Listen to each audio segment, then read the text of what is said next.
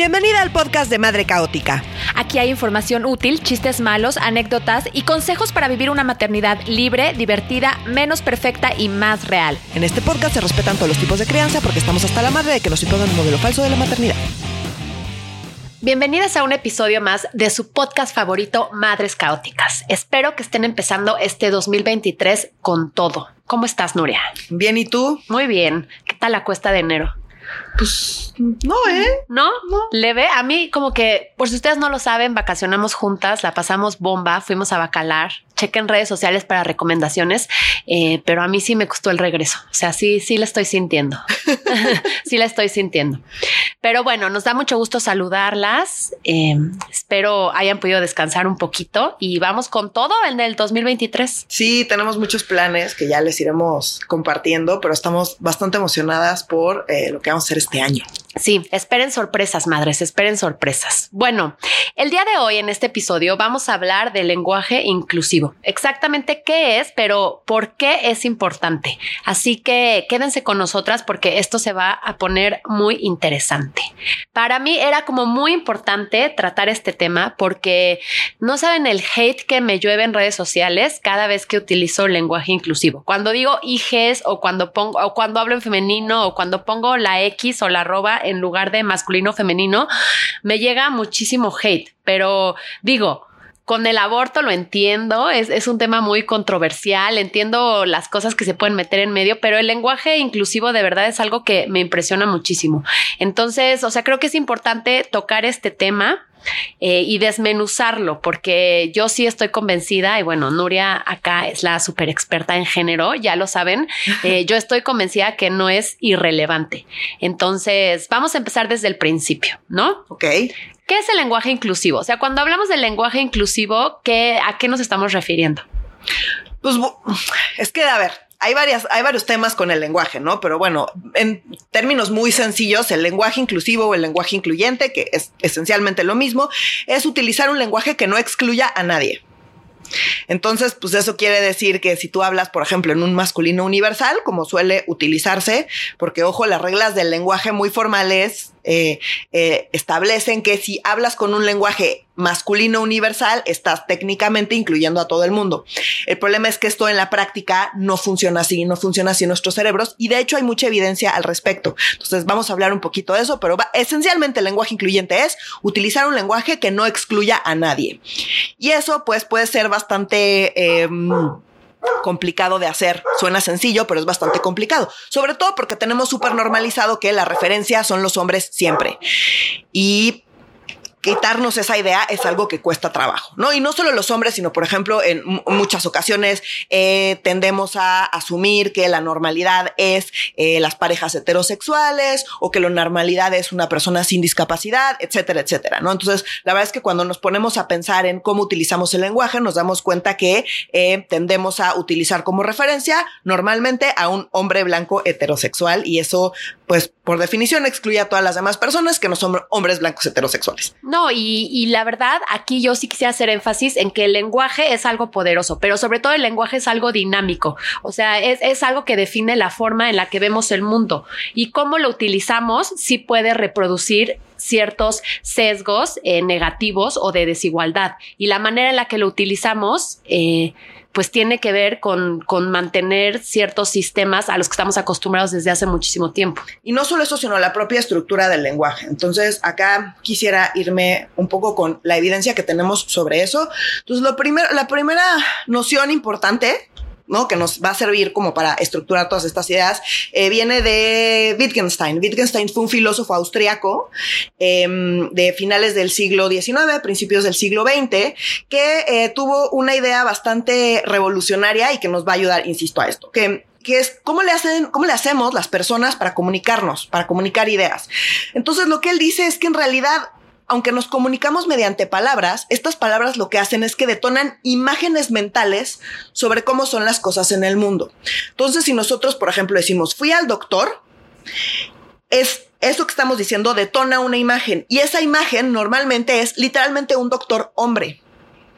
Entonces, cómo usamos el lenguaje sí influye en cómo pensamos y en qué asumimos de las cosas. Aquí quiero hacer un paréntesis para contar una historia que tú me contaste de tu hija. ¿No? Que una vez, cuando justo cuando estábamos como con todo el rollo de la pandemia, que eh, pues doctores por aquí, doctores por allá, absolutamente todo, y luego tú dijiste algo, ¿no? Dijiste algo así como, sí, eh, no sé qué, y los doctores dicen esto. Ah, tu esposo dijo, y los doctores dicen esta. Y tu hija interrumpió, dijo, no, los doctores y también las doctoras, ¿no? Porque ella en su mente por la manera en la que está siendo criada y el momento, pues no asume que los doctores son hombres. Pero la mayoría de las personas sí, sobre todo las más grandes. Entonces, si seguimos reforzando esa idea utilizando el masculino universal, seguimos reforzando estas imágenes. Entonces, aquí quiero poner primero un acertijo que para mí yo era de la idea, o sea, esto sí quiero decirlo, hace, eh, hace pues ya más, ah, como, no sé, seis, siete años, era de la idea de que dentro de todos los temas de género, el lenguaje incluyente no era de lo más relevante. Y eh, he cambiado radicalmente Salud, de opinión. Salud, hermana, porque a mí me pasó igual. O sea, a mí me pasó igual. Antes, ¿no? Hace unos años yo también decía, bueno, de toda la lucha que tenemos que hacer en cuestiones de género y en búsqueda de una igualdad, el lenguaje no cambia nada y el lenguaje como que no es tan relevante cuando hay cosas mucho más importantes como que, güey, o sea, nos están matando, ¿sabes? Pero también cambia de opinión. Sí, sí, porque es mucho más importante de lo que parece y hay un montón de evidencia. Entonces quisiera compartir un poquito de esta evidencia y quisiera antes de compartir la evidencia empezar con un acertijo que me hizo... Em, reflexionar sobre si verdaderamente no es importante y tiene que ver con estas imágenes mentales. Entonces el acertijo, y este acertijo se hizo en la Universidad de Boston en 2014. Ok, el acertijo es el siguiente. Seguramente algunas ya lo habrán escuchado y si no, pues bueno, para que se den una idea de la magnitud del problema. El acertijo va. Un padre y su hijo viajan en coche y tienen un accidente grave. El padre muere y al hijo se lo llevan al hospital porque necesita una compleja operación de emergencia, para lo que llaman a una eminencia médica. Pero cuando entra en el quirófano dice, no puedo operarlo porque es mi hijo. ¿Cómo se explica esto? Ya lo había escuchado. Entonces, seguramente, o sea, porque fue muy controversial. Entonces, bueno, la respuesta es que la eminencia médica, pues es la mamá. Lo que es impresionante es que 86% de quienes estudiaban psicología en la Universidad de Boston en 2014, 86% no supieron responder.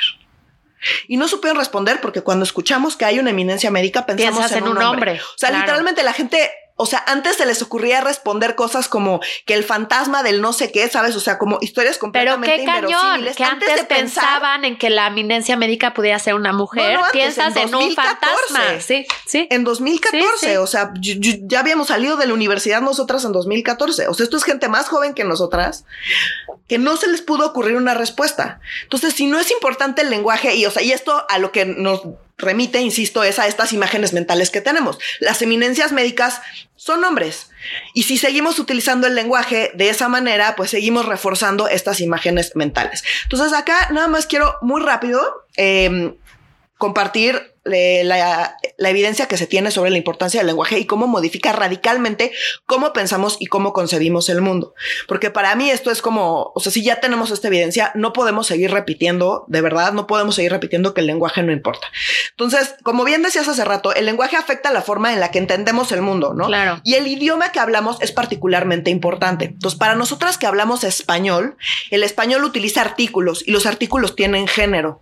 Entonces, por ejemplo, en inglés es eh, diferente y es mucho más fácil. O sea, cuando hablamos de lenguaje inclusivo en inglés es mucho más fácil porque, porque no, no, no son artículos que definen mm, femenino o, masculino. Ajá, o sea, tú dices pluma nada más, acá es la pluma. Entonces, todas las cosas tienen un artículo y el artículo es o femenino o masculino. Y el que sea femenino o masculino sí cambia el cómo percibimos las cosas. Entonces, por ejemplo, una de las cosas que me impresionan a mí más es que el lenguaje de verdad es guía todo lo que descubrimos, lo que aprendemos y cómo entendemos el mundo. Entonces, por ejemplo, hay idiomas que no incluyen los términos izquierda, derecha, em, ¿no? Entonces, ¿por qué? Porque esa gente se orienta a partir del norte, sureste, oeste del planeta. Entonces, una niña de cinco años, tú le dices, sabe perfectamente ubicar el suroeste por ejemplo, ¿no? ¿Por qué? Porque así aprenden. Entonces eso cambia radicalmente el cómo perciben el mundo porque son personas súper orientadas. Tú ahorita me dices cuál es el sureste y yo tengo que sacar mi reloj y poner la brújula a ver qué onda. ¿No? Entonces, ¿por qué? Porque pues, yo no estoy acostumbrada, yo estoy acostumbrada a usar izquierda-derecha. Entonces, ese es un ejemplo. Entonces, ya vámonos a ejemplos que tienen más que ver con los artículos como tal, ¿no? O sea, como decíamos, los artículos que son masculinos o femeninos. Entonces, hay un estudio eh, donde donde le preguntan a la gente qué opina, o más bien, le dan características de, la, de objetos y nombres de, o sea, muy claramente masculinos o femeninos. Entonces, aquellos idiomas que tienen artículos, entonces, por ejemplo, la pluma, siempre le asignan el nombre de una mujer. ¿no? Eh, el lápiz siempre le asignan el nombre de un hombre, a pesar de que pues son solamente cosas. Entonces, bueno, si son cosas, pues no, no, no tiene nada que ver el género ¿no? Que es el género, es la construcción social de qué asociamos con el ser hombre y qué asociamos con el ser mujer, con el artículo de el lápiz o la pluma, pues de hecho la evidencia indica que sí están conectados. Entonces, en este mismo estudio empiezan a dar características. Entonces dicen suave, sutil, no sé qué. Ese se lo dan a objetos que tienen artículos femeninos. Si empiezas a características asociadas con lo masculino, como fuerte, valiente, resistente, ese tipo de cosas se lo asocian a objetos que tienen artículo masculino.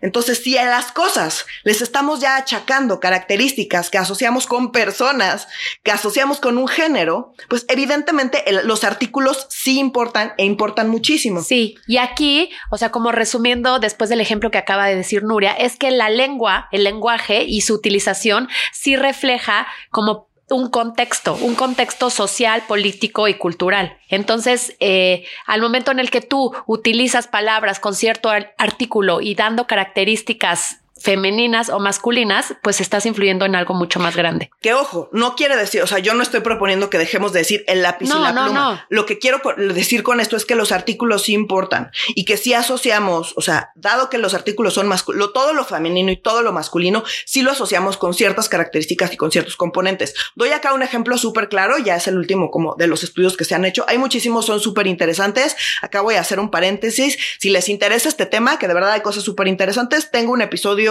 eh, en Zona de Construcción, que es un podcast que tengo sobre temas de género, sobre lenguaje incluyente, y ahí ya ahondamos mucho más en toda la evidencia que hay, en todos los ejemplos, porque de verdad son cosas súper interesantes. Entonces, eh, un ejemplo nada más rápido. Por ejemplo, puente. Puente en español es masculino, pero en, alemán es eh, femenino. Entonces, puente, si tú le preguntas a una persona que habla español, a ver, defíneme un puente. O sea, ¿cuáles son las puente es algo que conecta un lugar a otro y las características, de, o sea, fuerte, este, útil, resistente. Ok. Fuerte y resistente son las dos más comunes que suelen decir las personas que hablan español, pero las personas que hablan alemán, ¿sabes cómo lo definen? ¿Qué dicen? Como estilizado, elegante. ¿Es en serio? en serio. Ay, no, qué cañón. Ajá. Porque lo mismo pasa con el sol y la luna, justo en alemán. Porque en alemán el sol es femenino y la luna es masculina y la, concepción es totalmente diferente. Exacto. Entonces, pues, o sea, y hay un montón de bienes. Entonces, como tenemos idiomas que tienen también artículos femeninos y masculinos y que están al revés, ahí es donde nos damos cuenta que en realidad cómo concebimos el mundo está influido más allá de cómo se utiliza el idioma y de si en esta palabra, porque el español dice que este artículo es eh, masculino o femenino, el cómo concebimos el mundo está influido, o sea, está influenciado completamente por eh, las los estereotipos que tenemos asociados al género. Claro, entonces aquí es importante decir, ya para cerrar esta parte de los ejemplos, que no es una cuestión solamente de gramática, o sea, es una cuestión de ideología y que esto influye y es importante tomarlo en cuenta. Entonces, bueno, y entonces esto es una cosa, por un lado está los idiomas y los distintos idiomas y los artículos y que el que sabemos que esto se influye. Y por otro lado está el fraseo, que ya es cómo utilizamos el lenguaje. Entonces, por ejemplo, decir algo como las niñas son tan buenas en matemáticas como los niños, puede parecer que... Que estás haciendo algo bueno. Puede ser que tiene intenciones buenas porque le estás dando algo positivo a la mujer, pero en realidad es asumir que se asume que no lo son. Exacto. Porque así es la concepción. Tan buenas como los niños. Esto quiere decir que estás asumiendo que los niños son los que son buenos y tú pues medio que los andas queriendo alcanzar. Entonces, esos fraseos tan sutiles que pueden parecer como... Con buenas intenciones, además. Con buenas intenciones, exacto. En realidad, pues sí se ha demostrado que son, eh, que pueden resultar en muchas ocasiones contraproducentes. Entonces, todas estas cosas, nada más para establecer el punto de que el lenguaje sí importa, que no es un tema menor y que si no empezamos a romper con esas imágenes mentales que tenemos y que se detonan en nuestra cabeza y no porque seamos malas y misóginas, o sea, sí somos, somos machistas, somos misóginas, porque vivimos en un mundo que es machista y misógino. Entonces necesitamos empezar a romper con estas imágenes mentales para poder empezar a transformarlas y eso es Eso es necesario, absolutamente. Pero creo que necesario. acabas de decir algo muy difícil. importante. O sea, creo que acabas de decir algo muy importante, porque lo que se necesita es romper, porque resulta incómodo. Y yo aquí hablo en primera persona. A mí me, me cuesta trabajo. O sea, todavía me cuesta trabajo hablar en femenino porque siento que no me estoy expresando bien, siento que los demás no me entienden cómo estoy hablando. Y en esa incomodidad que yo siento está la clave para hacerlo más. Porque ustedes no lo saben, madres, pero cuando nosotros estábamos planeando la página y el blog y todo, como que discutimos mucho este tema, como de qué manera vamos a hablar, ¿no? Obviamente no íbamos a hablar en masculino porque no lo íbamos a hacer, pero discutimos mucho si le poníamos arroba, si le poníamos la E, si le poníamos la X. Y al final la conclusión fue no. No vamos a hacer eso, vamos a romper hasta lo más profundo de esto y vamos a hablar en femenino para referirnos a toda la población de madres, padres, niños y niñas en general. Y me costó mucho trabajo, o sea, me costó mucho trabajo, al principio me hizo sentir incómoda, pero creo que es parte de un proceso por el que tenemos que pasar como sociedad. Exacto. Y acá quisiera, mm, como hay, hay diferentes maneras de abordar el tema del lenguaje incluyente, ¿no? Entonces, uno que es el, por el que nos fuimos nosotras es hablar en femenino. A mí es el que más me gusta porque me parece que es el que ayuda más a romper con estas imágenes mentales. ¿no? Entonces yo digo las doctoras para referirme a doctoras y doctores, como nuestra imagen mental es de un hombre, si yo digo doctora, eso Rompe. rompe, en ese Claro, momento, rompe claro. con la imagen mental que Y tengo. hay que romper madres, hay que Y romper y, hay que romper. Y es como, me parece que es lo más útil. Ahora, está el tema de la E. La E es útil para aquellas personas que no se identifican ni como hombres ni como mujeres. Que las hay, cada vez hay más. Y que también es parte del lenguaje incluyente. también O sea, el, del- el lenguaje incluyente sí. no tiene que ver nada más con, con masculino y con femenino. Tiene que ver con cómo te definas tú. Y puedes no definirte ni como uno ni como otro. Entonces, bueno, pues el lenguaje incluyente, la idea es incluir a todo el mundo. Entonces, el femenino, una de las cosas que puedes decir es, estoy hablando de las personas, de hablar en, en, en femenino, ¿no? Eh, la otra es utilizar la E. La E tiene muchas ventajas. De hecho, la E ha sido incorporada ya en varios lugares. A la gente no le gusta porque "Ih, estás hablando mal de el español, no dice. Claro, eso, ¿no? que ese otro estigma relacionado como con la propuesta del lenguaje inclusivo, que es una degradación del lenguaje. Pero todo es una degradación del lenguaje. Claro, a ¿no? menos Y de que hables como en el siglo XIX. Osquerés, bellaco y O sea, tu dosel. No, yo no sé quién habla como en el siglo XIX, pero pues, No, no, perdón, no. pero eso es abiertamente una tontería. Eh, La RAE incorpora las cosas una vez que ya se utilizan. No incorpora algo antes de que empiece. No, claro, la RAE no se dedica a era- innovar. que la era RAE. el punto del principio. Claro. El lenguaje no es rígido, o sea, es un- una cosa dinámica que se adapta a los usos. Entonces, a mí ese argumento de que atentamos con el uso correcto del español, híjole. No, estamos todo, todo el tiempo se ha atentado con el uso correcto de todos los idiomas. Los Claro. idiomas van cambiando con el tiempo. Si no, insisto, Y yo prefiero como que se adapten a, a cuestiones de, de justicia, de inclusión y de igualdad, a, a que se adapten a, a cómo se habla en el español. Y en ese sentido, por ejemplo, en varios países de América Latina, como en Argentina y en Chile, hay varias organizaciones de la sociedad civil, incluso algunas entidades públicas y universidades que han incorporado la E, ¿no? ¿Por qué? Porque dado que, como decíamos hace rato, tenemos eh, el artículo femenino y el artículo masculino, no tenemos ningún artículo neutro. Hay idiomas que sí lo tienen. Entonces, como para incorporar un artículo neutro, se utiliza la E. ¿no? Que, sí, que no, en efecto no existe formalmente, pero yo creo que después de un tiempo se va a empezar a integrar y probablemente en muchos años eso incluso llegue a la RAE. Tan eso sí que, insisto, ya en varias universidades, por ejemplo, en la Facultad de Ciencias Sociales de la, la- la Universidad de Buenos Aires, ya se integró la E, ¿no? Entonces ya las tesis escriben en E y demás. Entonces, bueno, es algo que empieza a cambiar. Obviamente quienes empiezan pues están siendo muy transgresoras y es algo que tiende a verse mal, sobre todo como desde una perspectiva muy conservadora, donde quieres conservar todo exactamente como está. Pero la realidad es que eso ¿Pero nunca ¿Por ha qué? sido ¿Por así. qué? Pero además, ¿por qué querrías conservar todo como está si es brutalmente injusto, no? Y si tiene como, por eso a mí, otra vez, como volviendo a cómo incomoda el uso del lenguaje inclusivo eh, a muchas mujeres, ¿no? O sea, hay muchas mujeres, ni siquiera hombres. Hay mujeres que les incomoda mucho el uso de este lenguaje. Sí, yo. Me causa muchísimo conflicto porque es como, a ver, güey, o sea, como has estado aplastada, o sea, literalmente aplastada por un sistema años y años y años y quieres seguir ahí, o sea, no quieres que las cosas cambien. Sí, todas las imágenes mentales remiten a hombres, literalmente te excluyen y tú estás luchando por conservar eso. Y pues sí, es igual gente muy conservadora. Eh, y si no, o sea, si a ustedes les causa mucha incomodidad y no se consideran personas conservadoras, pues tal vez tengan que replantearse. Si no quieren ser conservadoras, pues trabajar eso ustedes.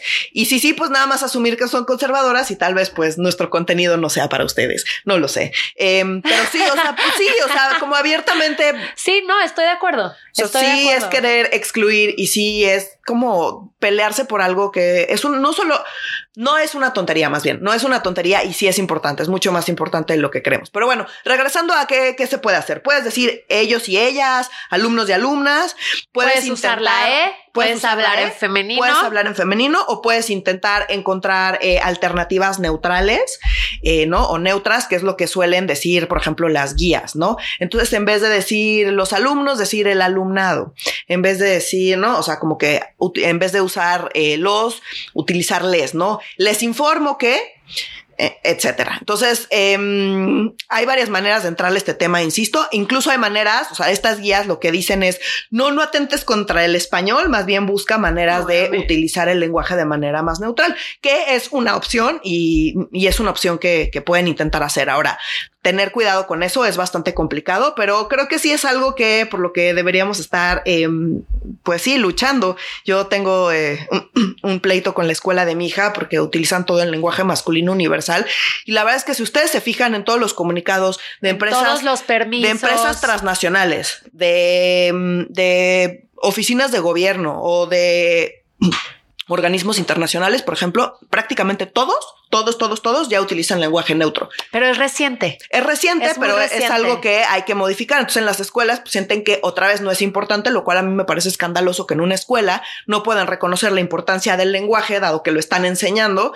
Y sí creo que eh, yo las invito a que si en su escuela eh, todas las comunicaciones están en masculino universal, que los inviten a cambiarlo. Y para mí el argumento es, van a salir a trabajar a espacios donde este lenguaje ya está completamente obsoleto. Les estás enseñando se supone que para el futuro, cuando ni siquiera eh, claro. te mantienes, ni siquiera estás en el presente, estás en el pasado, se supone que les estás educando para el futuro, pues como que algo ahí no checa, ¿no? Entonces, por ejemplo, los o les, ¿no? O sea, cambiarlos por les, eh, hombres por personas, niños por niñez, jóvenes por juventudos. Ese es el tipo de cosas que podrían hacer si no quieres como atentar contra el lenguaje.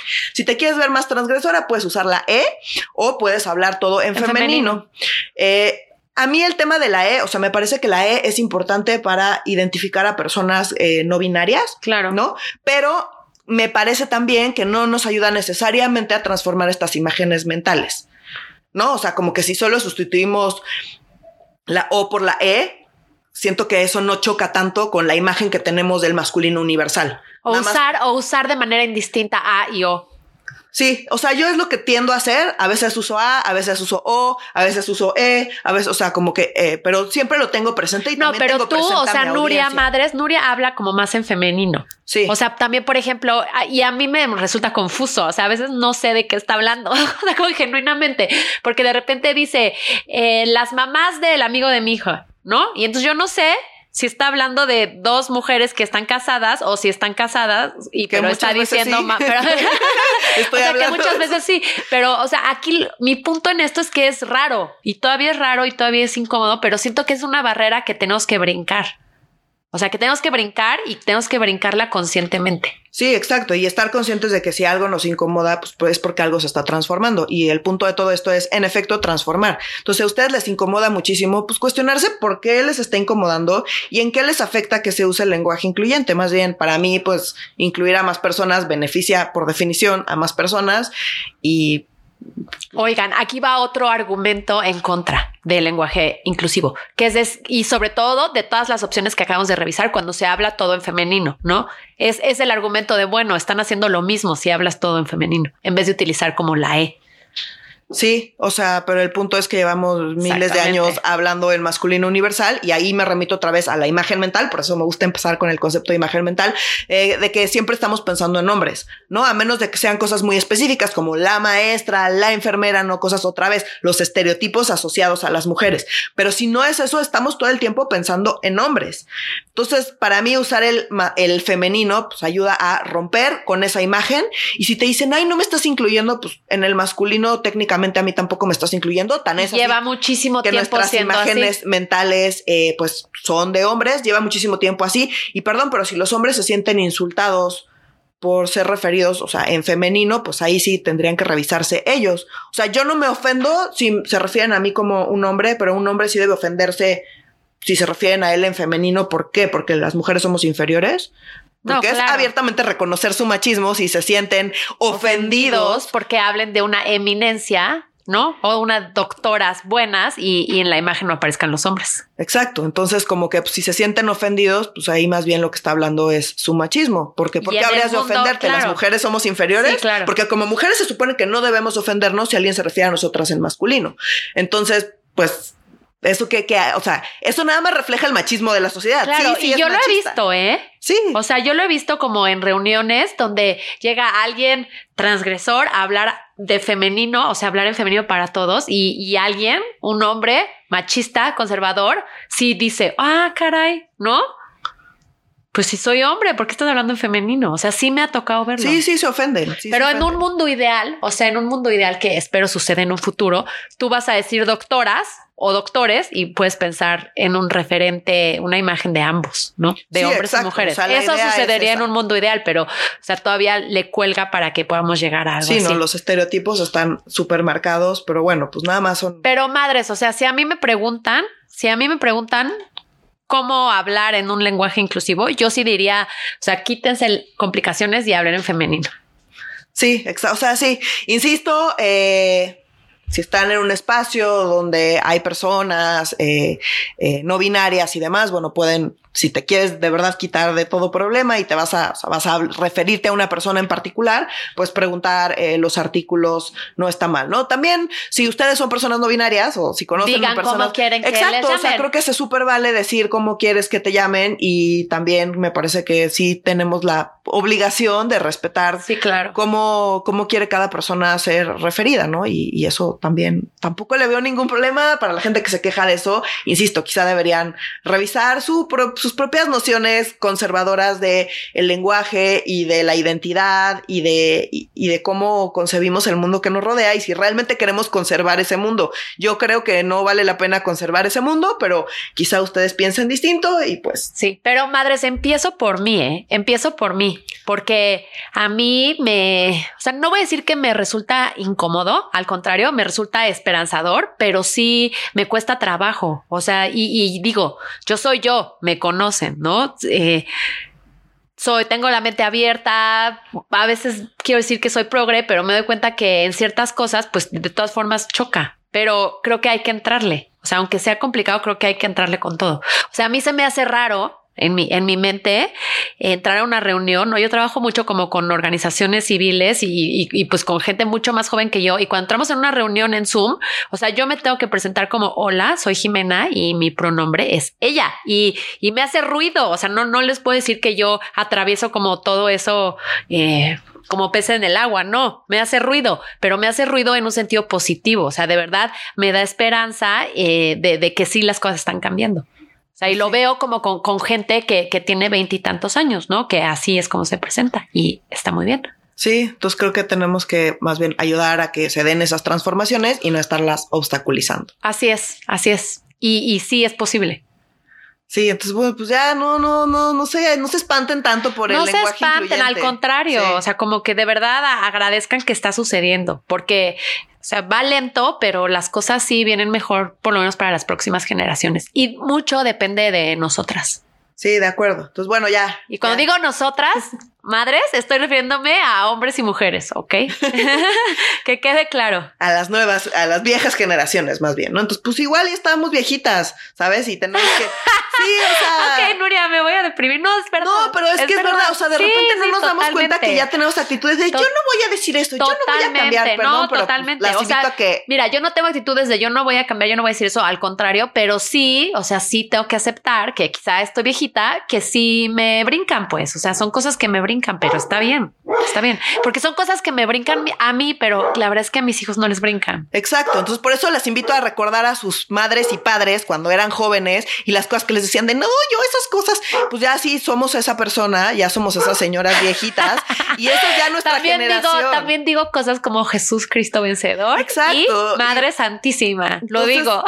O sea, como que recuerden eso, ya estamos ahí. Yo sé que muchas igual se sentirán así de, uh, sigo en mis 15, pero pues la verdad es que no. Y ya estamos en una generación donde yo ya escucho a gente de mi edad decir unas cosas súper conservadoras de, ay, ¿cómo es posible que las nuevas generaciones, como de ya pues ya estamos viejitas y tal vez hay cosas que ya no resuenan con nosotras porque somos de otra generación. Y saben que, hay que ¿saben que quiero hablar también hablando de esto. o sea, ya estoy pensando en los próximos episodios. O sea, hay que hablar de ese, de ese asunto del poliamor, güey, porque como nuestros hijos están creciendo con esa idea mucho más normalizada. Entonces eso como que cambia totalmente el concepto de, de deitear y de las relaciones y de eso. Y, y a veces siento que no, no, no, no, estoy preparada como para acompañar a, a mis hijos, hijas, hijes, hijas, que están creciendo como cuando eso está totalmente normalizado. O sea, es otro asunto. Siento que es otro mundo. Sí, es cierto. Y es un buen ejemplo de las cosas que son radicalmente distintas a Radicalmente. de que ya estamos viejitos sea, pero pues. radicalmente, o sea, está muy cañón, pero me parece muy interesante, pero sí siento como que no estoy. Digo, me, quedan unos años, me quedan como seis años, o no sé cuántos me quedan, pero, pero sí siento que no estoy lista como para el acompañamiento que, que, que siento que hay que dar a un cambio de paradigma puta total, ¿sabes? O sí, realmente acompañar y hay no que hacer un estigmas. hay que hacer, hay que hacer un episodio de eso. Me parece o sea, siento que estaría muy interesante. Sí, para mí yo del futuro, para mí yo de dentro de ocho años o no sé a qué O seis o tres o, cinco, no sabemos, porque también van aprendiendo esas cosas y escuchan todo lo que decimos y escuchan todos nuestros sesgos y los van absorbiendo también. Entonces no se trata también de en el momento en el que en sus vidas estén, no vayan a cambiar o necesiten ese tipo de información. Está también la información que están absorbiendo ahorita de nosotras, de nuestros propios sesgos, de nuestros propios estereotipos y, de los, estigmas con los que, crecimos. Sí, claro, claro. Siento que, o sea, siento que tenemos que hacer nuestro eslogan así como de romper para criar o algo así. Sí, sí. Porque creo que para poder criar y acompañar, primero hay que romper mil cosas dentro de nosotras. Sí, pero bueno, recordar eso, recordar eso. Hay que acompañar y no estar ahí intentando imponerles nuestros traumas. no, deja tú eso, tratar de ser la mamá cool, así como, como Eso es lo peor. Yo no quiero ser la mamá No, pero ya, ya me vi, o sea, ya me vi diciendo, ¿te gusta una niña o un niño? O sea, ya me vi regando lata. y tus hijos así de Ajá, O sea, ya, ya me vi, ya me vi cagándola. Entonces creo que sí son temas importantes. Pero bueno, bueno, Mars, eso será en otros próximos episodios. Mientras, Muchas gracias por acompañarnos. No se este, espanten con la E. No se espanten con la E, no se espanten con la A, eh, no se espanten estamos a tiempo de cambiar. sí, señor. Y ya. Adiós. Adiós, madre. Nos vemos en el próximo episodio.